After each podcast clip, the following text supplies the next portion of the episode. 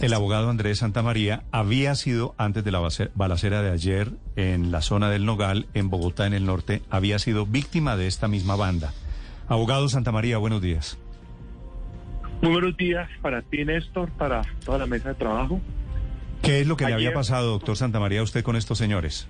Ayer cuando salía de almorzar en la siempre conectada, un restaurantes que se encuentran en, esta zona. Salí, respondí una llamada telefónica eh, de mi madre en Cali.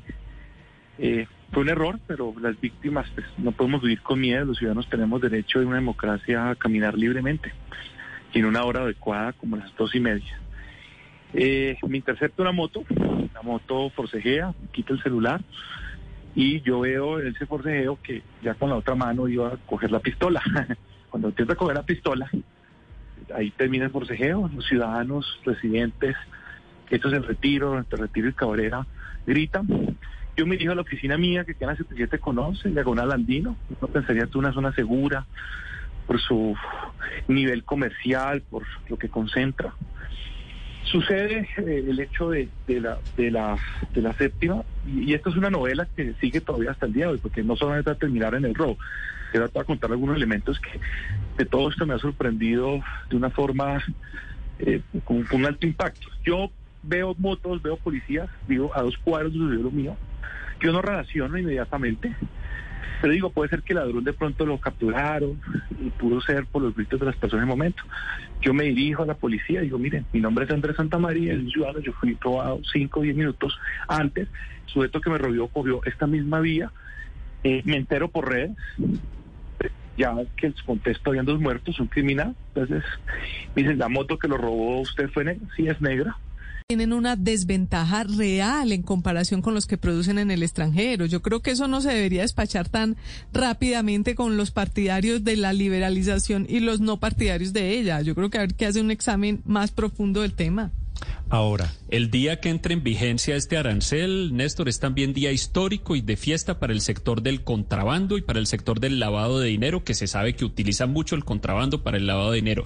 ¿O alguien cree que los, que los sanandrecitos o que los sitios donde se vende contrabando en Colombia no van a aprovechar un aumento del precio en, la, en, en, en, estos productos para empezar a traer más contrabando? Eso siempre ha ocurrido en Colombia. acuérdense acuérdense lo que era la cosa antes de la antes si, si me permite Aurelio amablemente terminar la idea, lo que era lo que era la cosa aquí en Colombia hace unos años era que la gente iba a comprar todo a San Andresito porque las importaciones estaban casi que totalmente restringidas. Eso no es un invento mío, eso es una realidad económica. Restringen las importaciones y al día siguiente fiesta para el sector del contrabando y del lavado de dinero que utiliza el contrabando para sus operaciones. Andrés, para, siempre para información de Andrés Mejía. Se anticipa aumento de contrabando. Para, información de Andrés Mejía, en Colombia se consumen al año 13 billones de pesos en confecciones y textiles y 4 billones son de contrabando.